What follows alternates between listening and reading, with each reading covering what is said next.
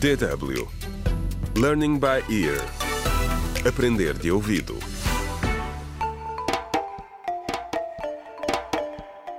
Contra o crime.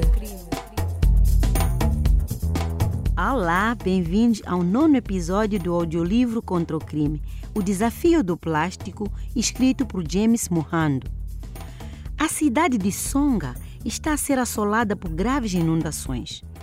Quatro pessoas morreram afogadas e outras três estão desaparecidas. No episódio anterior, o presidente decidiu seguir os conselhos da ministra da Saúde e punir quem continuar a usar plástico descartável no país. O decreto tem de ser respeitado tanto pelo povo como pelas grandes empresas da indústria do plástico.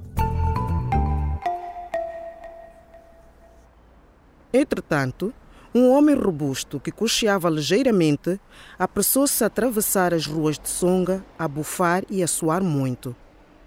Tinha acabado de receber uma chamada telefônica que o obrigou a deixar imediatamente a sua secretária na esquadra da polícia. O homem do outro lado da linha não tinha pedido. Tinha ordenado ao oficial que se encontrasse com ele numa estrada privada do outro lado de Songa. O inspetor Daniel chegou ao ponto de encontro e suspirou de alívio. O ministro ainda não tinha chegado. A chamada tinha vindo do ministro do Interior, Rafael Radido, que estava furioso. Por isso, o inspetor Daniel sabia que hoje não era um bom dia. Parou atrás de uma árvore e esperou. Esta foi uma reunião clandestina. Só quando viu a limusine do ministro a passar é que Daniel saiu do seu esconderijo. A janela de trás do carro preto abriu-se e a voz do ministro Rafael Radido ordenou: Entra! O inspetor Daniel obedeceu e entrou na limusine do ministro do Interior. Daniel sentiu o perigo. No início, estranhamente, o ministro ficou silencioso.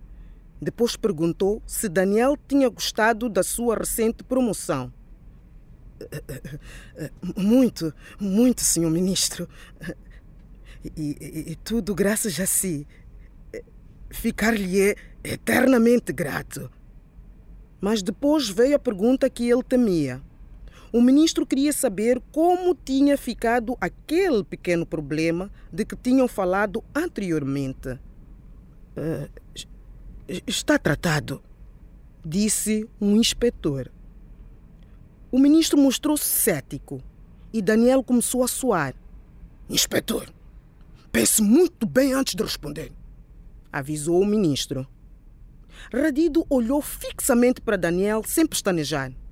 Bem, Uh, tivemos um pequeno incidente. O, o, o tiro era para lhe passar ao, ao lado, mas ele desviou-se e morreu.